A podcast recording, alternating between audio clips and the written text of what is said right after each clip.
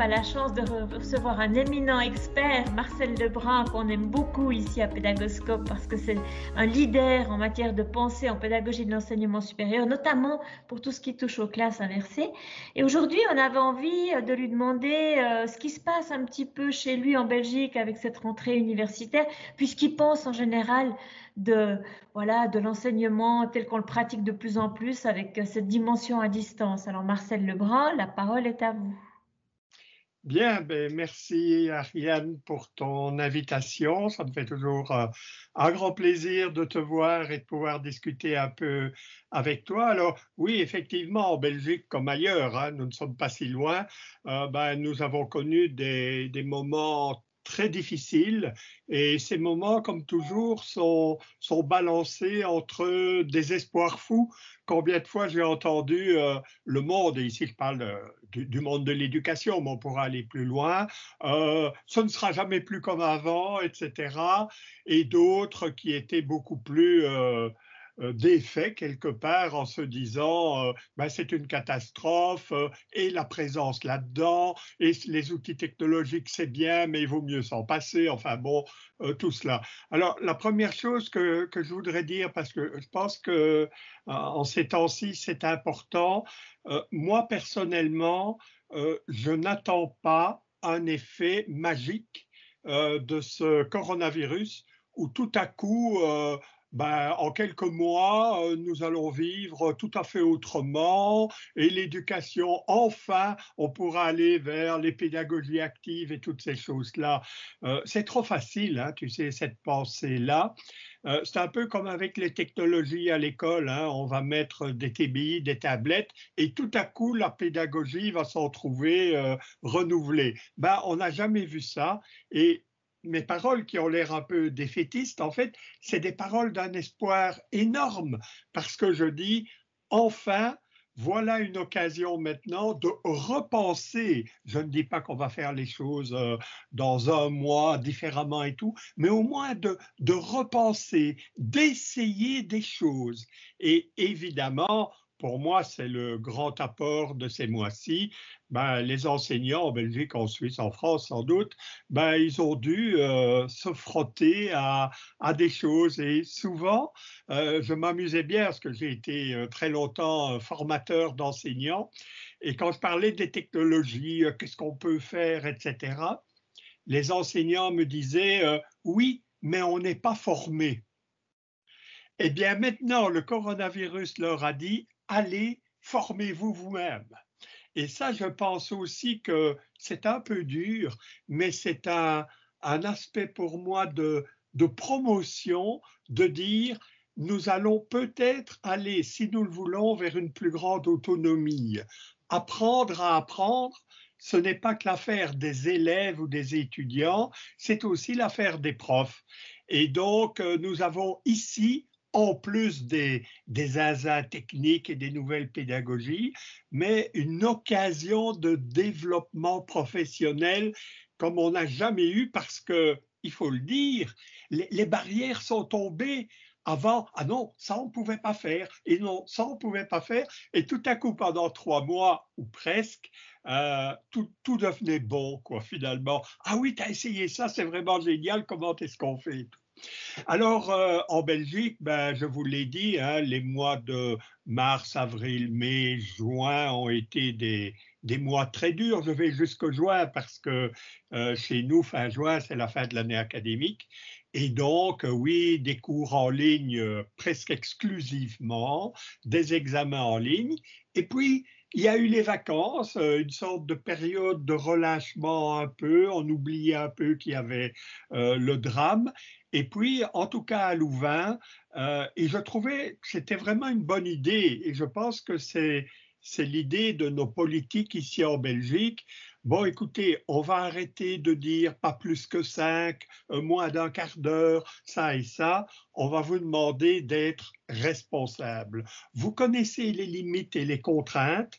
Euh, vous risquez d'attraper le corona et de le passer à d'autres. Donc, distanciation, euh, les gestes sanitaires, les mains et tout ça, le masque et tout. Et à part ça, ben, faites le mieux possible. Et donc, on en est arrivé à une rentrée où notre recteur a parlé de 70-80% de retour en présentiel. Autrement dit, et moi, ça résonne avec ce que j'ai dit là tout au début, ben, on revient presque comme avant. Les étudiants reviennent dans l'amphi. Bon, évidemment, ils sont un peu plus espacés. Euh, dans certains cours, on a offert des modalités euh, du bimodal, quoi, pouvoir suivre aussi le cours euh, à la maison à distance ou ailleurs comme on veut. Et la rentrée, tu vois, c'était lundi, lundi de cette semaine, lundi 14, je pense. Et maintenant, nous sommes jeudi. Eh bien, on commence à parler d'un reconfinement possible. Parce, ce qui veut dire en, clair euh, d'un retour à, à, la distance quelque part. Et euh, on prend ça un peu comme une sorte de défaite, tu vois il y a toujours le pôle blanc et le pôle noir. Ça, c'est bien, ça, c'est pas bien. La distance, c'est quand même pas si bien, n'est-ce pas? Et la présence, oh, c'est beaucoup mieux. Et moi, je disais, mais enfin, vous avez déjà vu la tête des étudiants dans un amphi vous appelez ça de la présence, mais il n'y a jamais eu autant de distance, distance euh, sociale, euh, distance au niveau des savoirs et tout. Et euh, voilà, donc on est toujours un peu basculé là-dedans. Et moi, ce que je voudrais donner comme, comme message, c'est d'avoir un point volontaire, d'essayer des choses. Beaucoup ont essayé et qu'on arrête de dire les enseignants qui font de la distance et tout. Mais monsieur et madame tout le monde ont fait de la distance euh, pour voir les enfants, les petits-enfants, les amis et tout. On a même fait des apéros Skype, n'est-ce pas? Euh, N'oublions pas que c'est pas qu'une affaire de l'école, c'est une affaire euh, de société.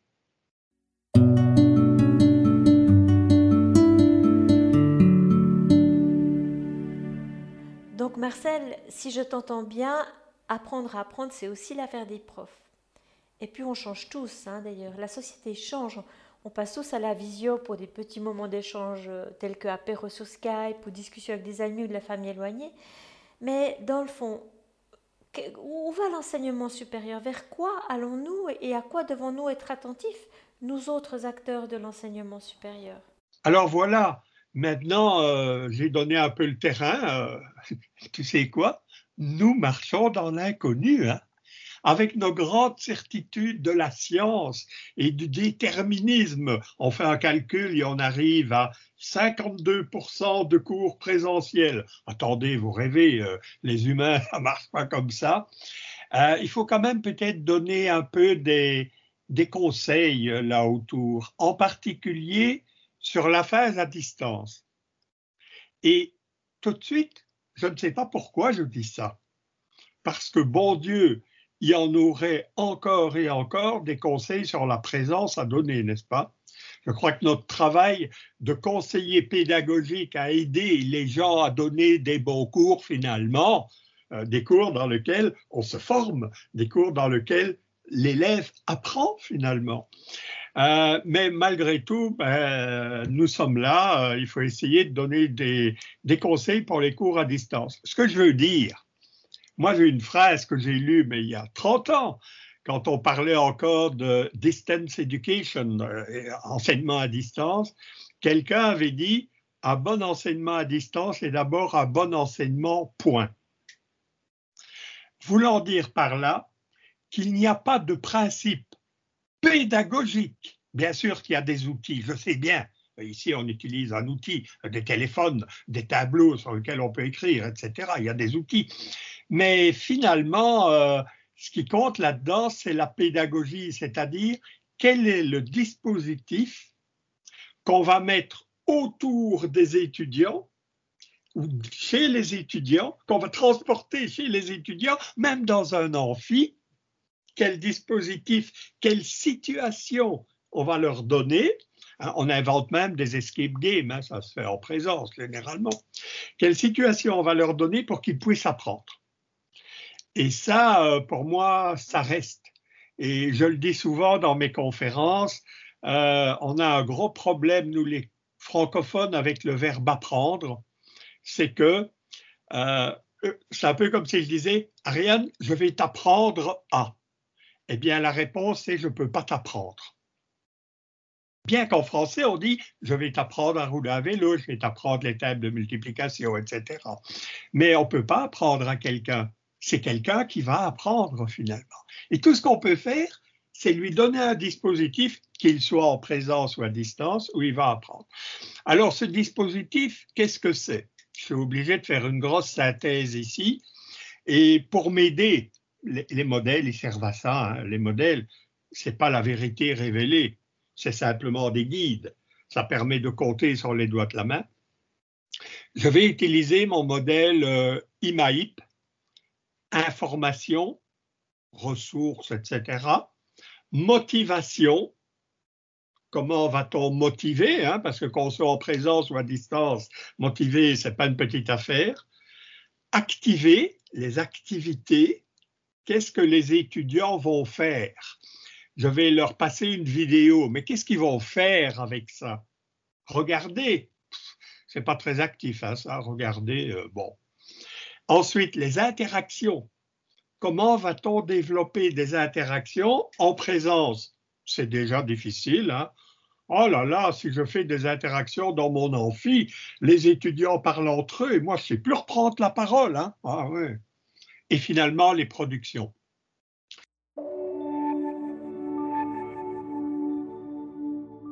Alors, l'information, je, dirais, il faut passer du temps et prendre du temps à décrire le dispositif qu'on a mis en place pour les étudiants. Comment ça va se passer? Imagine que le dispositif pédagogique soit un jeu de société. On a des pions, on a des cartes, on a des dés, des petits sabliers, etc ben, on va quand même regarder le mode d'emploi. Comment ça va fonctionner, n'est-ce pas? Comment ça va fonctionner pour moi? Comment ça va fonctionner pour les autres? Et donc, euh, je pense qu'un critère dans l'enseignement à distance, c'est de mettre au courant les étudiants euh, des activités, euh, des ressources, du temps, des productions qu'on va leur demander, etc., etc. Il suffit pas de balancer la vidéo et puis on s'arrête après une demi-heure ou, ou, une heure, tu vois. Donc, informer sur le dispositif, motiver. C'est déjà difficile en présence, ça l'est encore plus à distance. Mais pour moi, la première chose qui me vient en tête quand je pense à motiver, donc après le I d'information, c'est le M de motivation, c'est donner du sens, s'il vous plaît. Donner du sens. Je dis souvent, mais je deviens philosophe, les savoirs au XVIIIe siècle ont remplacé les dieux. Les savoirs ont remplacé les dieux. Les profs sont devenus les grands prêtres. Pourquoi? Ben, C'était l'encyclopédie, c'était le savoir puissant. Avant, on demandait aux dieux les, les arcanes, l'horoscope, etc. Et puis tout à coup, la science pouvait prédire. Et la science pouvait tellement prédire que pour pouvoir bien prédire, elle est devenue abstraite. Parce que si elle était restée concrète, elle fonctionnerait dans un cas particulier et ne pourrait pas être généralisée. Ça, c'est le travail du chercheur. Passer des situations à un savoir modélisé, abstrait, formalisé. Je pense que le travail de l'enseignant, c'est la dimension inverse. C'est passer des savoirs formalisés qui sont utiles, n'est-ce pas, à à quoi ça sert, quel est le sens, quelles ont été les personnes qui ont travaillé là-dedans? Tu sais, avant d'être pédagogue, j'étais physicien. J'ai entendu parler des lois de Kepler, de l'équation de Schrödinger, de la loi de Laplace. On ne m'a jamais dit qui était euh, Kepler, qui était Schrödinger et qui était Laplace. Tu trouves ça normal? Donc, donner du sens. Après le I et le M, le A, les activités. Très souvent, les étudiants, quoi Je leur ai donné une vidéo, ils vont la regarder, ils vont apprendre, quoi. Hein Évidemment, regardez, même en amphi, je parle, ils apprennent, quoi. Alors qu'on sait bien que ce n'est pas parce que tu parles qu'ils apprennent, c'est parce que ils ont pu quelque part prendre ce que tu leur donnes et malaxer les informations, les redire avec d'autres mots, les appliquer à des cas différents. Euh, on leur donne un texte à lire à distance, on leur donne des PDF à lire. Eh bien, c'est pas simplement lisez le PDF, c'est dans la plateforme, vous allez trouver un texte, repérez les trois arguments que donne l'auteur pour justifier de cela. Euh, il donne un exemple de tel phénomène, trouvez-en un autre et postez-le sur le.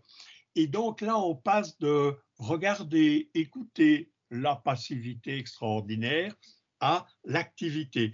On rentre dans les pédagogies actives sans s'en rendre compte.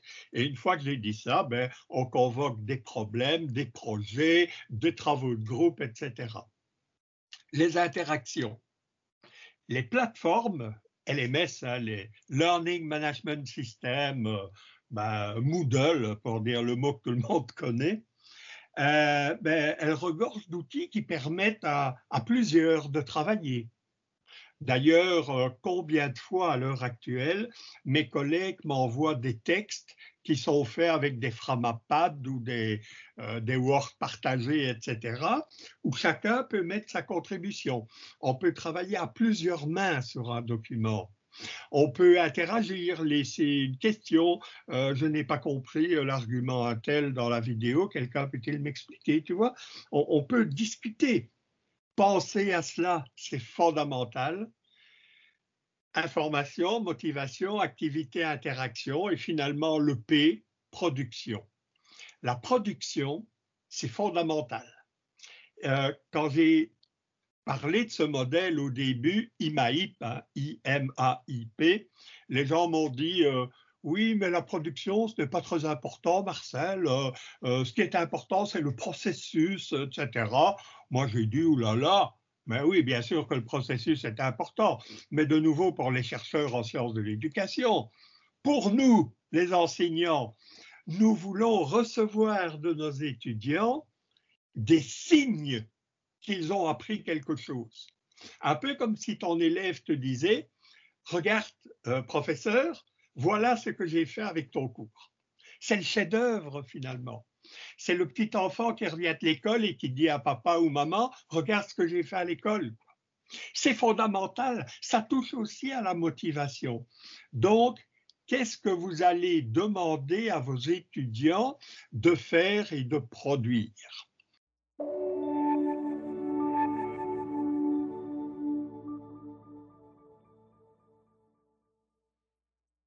Voilà, ce sont des conseils très rapides, mais je suis sûr que tu pourras retrouver sur le web euh, le modèle IMAIP. Et je pense que tous ces conseils, finalement, que j'avais un jour décrits dans un livre sur e-learning, un mot que je préfère de loin à enseignement à distance, c'est l'apprentissage en ligne finalement, et j'avais décrit ce modèle IMAIP, et il est utile pour concevoir des dispositifs. Voilà, je viens de concevoir un dispositif. Est-ce que j'ai prévu les facteurs de motivation? Est-ce que j'ai prévu le travail de groupe? Est-ce que je leur ai demandé de faire quelque chose? On est dans la conception du dispositif. C'est intéressant aussi pour évaluer le dispositif. Comment les étudiants ont-ils ressenti les ressources? Ont-ils été motivés? Les activités ont-elles été productives, etc. Donc voilà, c'est une forme de, conseil que je donne là. Ne croyez pas que, s'il vous plaît, arrêtons de croire à des effets magiques euh, de la technologie ou du coronavirus, le monde sera comme avant. Sincèrement, entre nous deux, euh, le monde il repart comme il était avant, hein, un peu de choses près. Pourquoi? Parce qu'il n'y a pas d'effet magique. Si on veut vraiment, et nous en avons éprouvé le besoin, n'est-ce pas?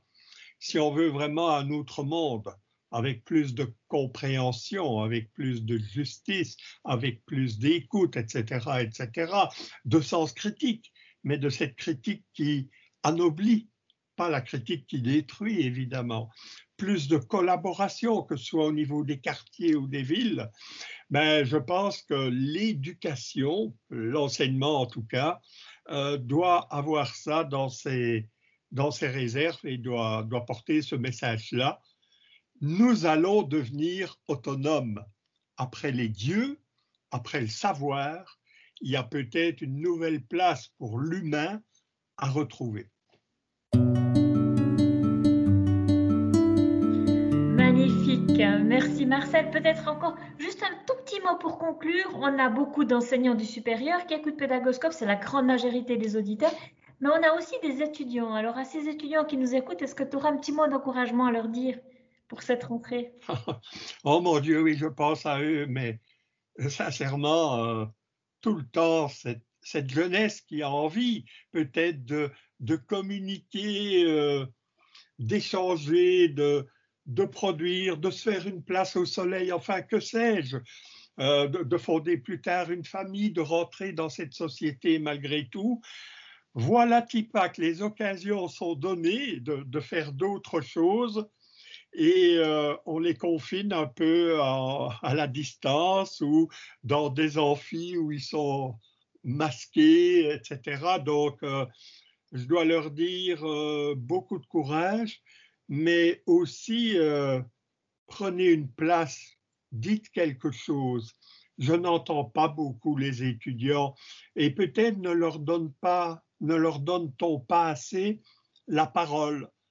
Tu sais, à la TV belge, je ne sais pas à la TV suisse, mais quand on parle de l'enseignement et de, cette bestiole, le coronavirus qui nous, qui nous agresse, on entend euh, des ministres, euh, des virologues, euh, des enseignants et très peu d'étudiants. Comment ils voient le monde avec ces, ces difficultés Et bien sûr que je veux les encourager, mais il faudra être fort, n'est-ce pas? Parce qu'on nous parle beaucoup du virus, mais le réchauffement climatique est là, la mondialisation, elle est toujours là également. Et donc, je pense que armez-vous, suivez les cours comme vous pouvez. C'est peut-être pas que les cours qui sont le plus important pour la vie de demain. Mais si déjà, de votre enseignement, vous arrivez à apprendre à apprendre, à chercher des choses par vous-même, à vous donner un nom en, publiant vos idées sur les réseaux. Pourquoi est-ce que ça devrait être réservé euh, aux profs, aux chercheurs, aux virologues, aux politiques? Je pense que, j'ai envie de dire, la, la, jeunesse devrait faire un peu sa révolution aussi, en même temps.